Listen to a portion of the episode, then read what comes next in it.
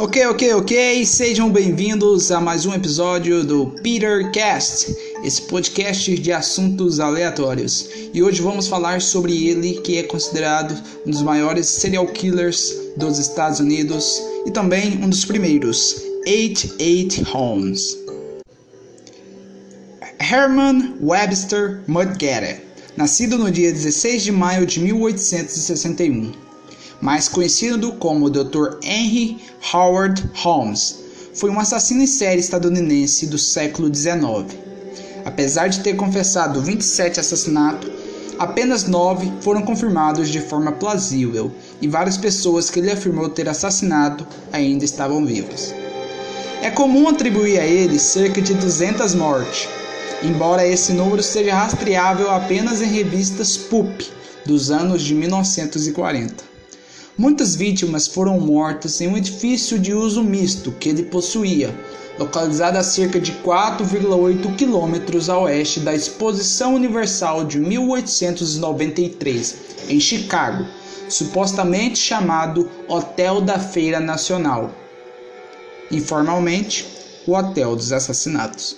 Evidências, no entanto, sugerem que o hotel nunca foi verdadeiramente aberto para visitantes.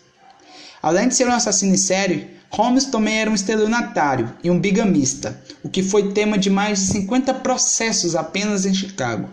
Muitas histórias comuns agora de seus crimes surgiram de relatos ficcionais que os autores mais tarde tomaram como fato. No entanto, em uma biografia de 2017, Adam Seltzer escreveu que a história de Holmes é efetivamente uma nova lorota americana. E como todas as melhores mentiras, surgiu a partir de uma essência de verdade.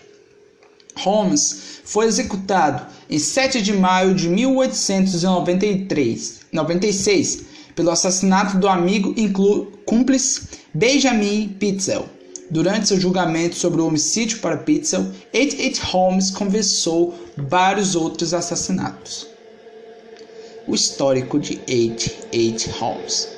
Nascido em Gilmanton, New Hampshire, filho de Levi Horton e Theodore Page, ambos, ambos os quais eram descendentes dos primeiros colonos europeus na área. De acordo com Mus Evel, em 2007, sobre Holmes, seu pai era um alcoólatra violento e sua mãe era metodista. Ele, ele alegou que, quando criança, os colegas o forçaram a ver e tocar um esqueleto humano depois de descobrirem seu medo do médico local. Os Bullies inicialmente o levaram para assustá-los, mas Eric Larson especula que ao invés disso, ele ficou totalmente fascinado e logo se tornou obcecado com a morte. Holmes abriu um hotel em Chicago para a Exposição Universal de 1893.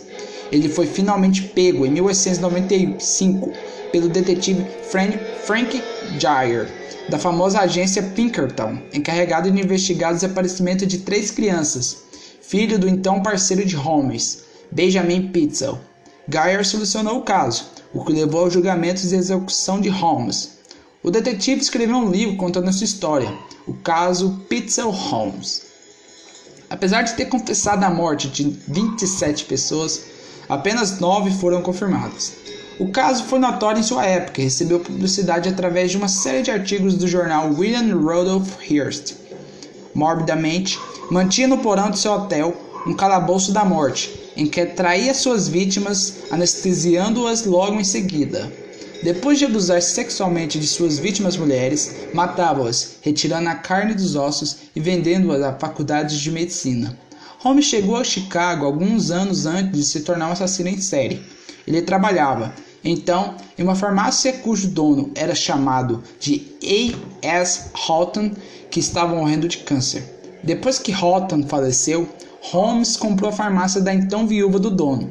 Acontece que, além de assassino, Holmes era um mau pagador de suas dívidas, e quando a viúva percebeu que não receberia o dinheiro da venda, procurou um advogado para ajudá-la a recuperar o estabelecimento.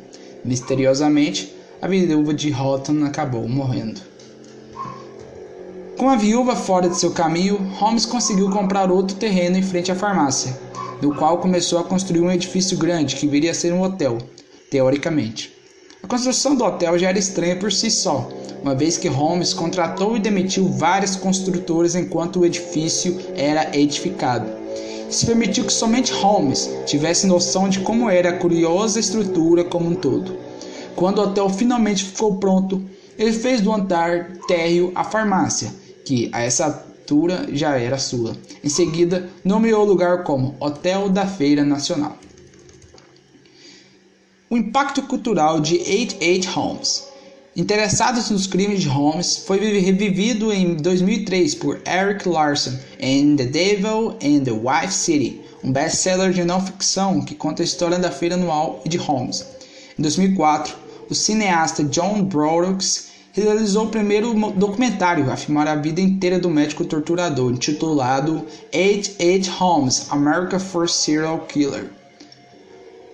E um livro também, intitulado The Strange Case of Dr. H. H. Holmes, que contém a própria versão de Holmes, assim como outras matérias que datam na época do caso. A série Supernatural dedicou H. H. Holmes ao episódio 6 da segunda temporada, onde mulheres, mulheres loiras eram mortas em um prédio. Na série Sherlock, há uma referência no segundo episódio, da quarta temporada, em que o vilão tem um hospital que só ele sabe exatamente a planta, pois contratou e demitiu diversos projetistas, exatamente como Holmes fizera anos atrás. O vilão Culverton Smith faz uma referência direta sobre H.H. Holmes, questionando Sherlock se ele seria o seu irmão, pois tem o mesmo sobrenome. A quinta temporada de American Horror Stories, chamada de Hotel, teve a história e o hotel construído por Holmes como inspiração. O personagem George Marsh foi inspirado em H. H. Holmes.